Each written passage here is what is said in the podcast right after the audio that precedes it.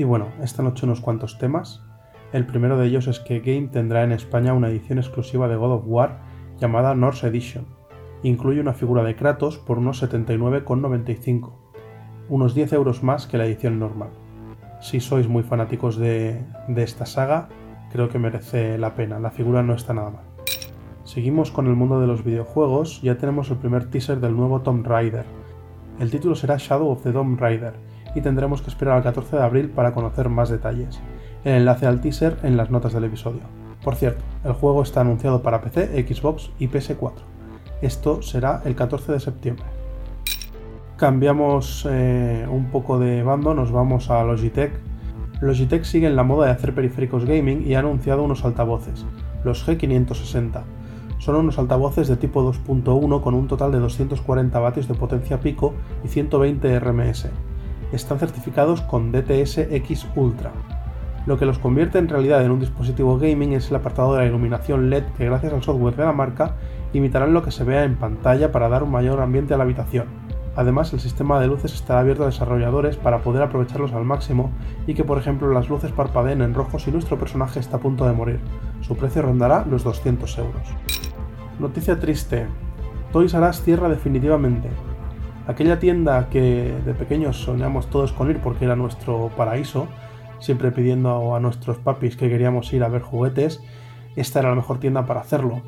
Pues bien, cierra sus puertas después de medio siglo de servicios a sus espaldas.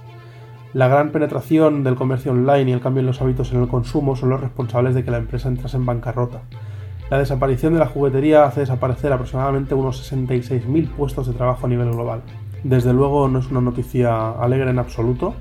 De hecho, cuando abrieron una Toys R Us en mi, en mi barrio, eh, yo era, era, la primera vez que iba, pero ya me pilló un poco de mayor y no, no lo pude disfrutar demasiado, ¿no? pero sí es cierto que los pasillos estaban llenos y llenos y llenos de distintos tipos de juguetes. Y cuando yo llegué ya estaba la época de la Sega Saturn y, esta, esta, generación de consolas.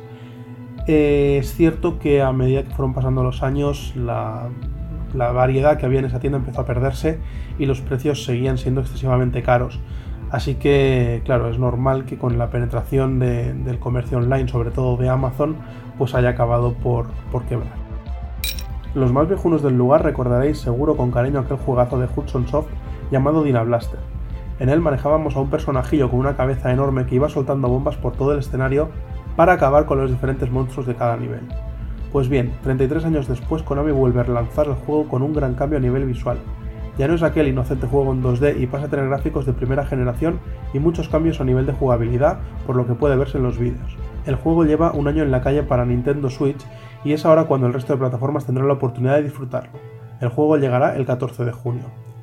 Bueno, a mí personalmente este artículo eh, me parece bien, me parece que, es genial que, renueven a, nuestro querido Dina Blaster, pero lo hacen de una manera que cambia tanto que ha perdido para mí toda la esencia de, aquel juego. Ojalá alguna empresa se dignase a retomar el, juego en 2D, eh, renovarlo con, gráficos renovados, pero que mantuviera la esencia del 2D. Y os aseguro que, sería el primero que estaría en la tienda para comprarlo. Hace un rato hemos pasado de refilón por Amazon hablando de, su, gran eh, conquista del mundo a nivel, a nivel de, comercio online. Y bueno, no para de crecer. Eh, en México ha presentado su primera tarjeta de débito se llama Amazon Recargable y funciona mediante el saldo de tu cuenta de Amazon, lo cual me parece fantástico.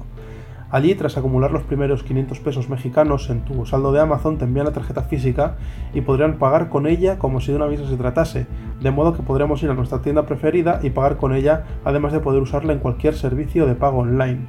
Yo personalmente espero que llegue a España pronto, me parece una genial iniciativa y también sería de los primeros en, estar interesado en, en cogerla. En este siguiente tema no me quiero alargar demasiado, toca hablar del señor Trump y sabéis de sobra que no me gusta, pero es que el tío no, para de hacer eh, historias. Resulta que ha despedido a un empleado vía Twitter, el propio empleado se enteró, a la vez que los 49 millones de seguidores que tiene el presidente de Estados Unidos. Os enlazo el artículo y bueno, opinad vosotros. Por último, destacar una noticia muy curiosa y muy interesante, y es que Finlandia compra el 3,3% de Nokia para apoyar a su despegue en su año clave, este 2018. Eso hace que inyecte más de 800 millones de euros en la compañía, símbolo de confianza en la marca finlandesa, ya que en sus mejores momentos Nokia fue el estandarte del país. Esta compra no supone ningún cambio de estrategia en Nokia, ya que es una participación minoritaria, pero sí es un apoyo económico considerable, cuando hace dos días nadie daba un duro por Nokia. Además, el gobierno finlandés es famoso por ayudar a empresas locales. Yo por mi parte espero que llegue a lo más alto y plante cara a fabricantes como Apple, Samsung, Sony y vuelvan a estar en sus días gloriosos. Yo francamente no descartaría volver a Nokia si hacen un buen eh, flagship y es comparable a los, a los grandes eh, del momento y por supuesto vuelven a tener aquella, aquel poderío, aquel algo especial que los hizo tan tan tan grandes en la década de los 2000. Y nada más por hoy, buenas noches.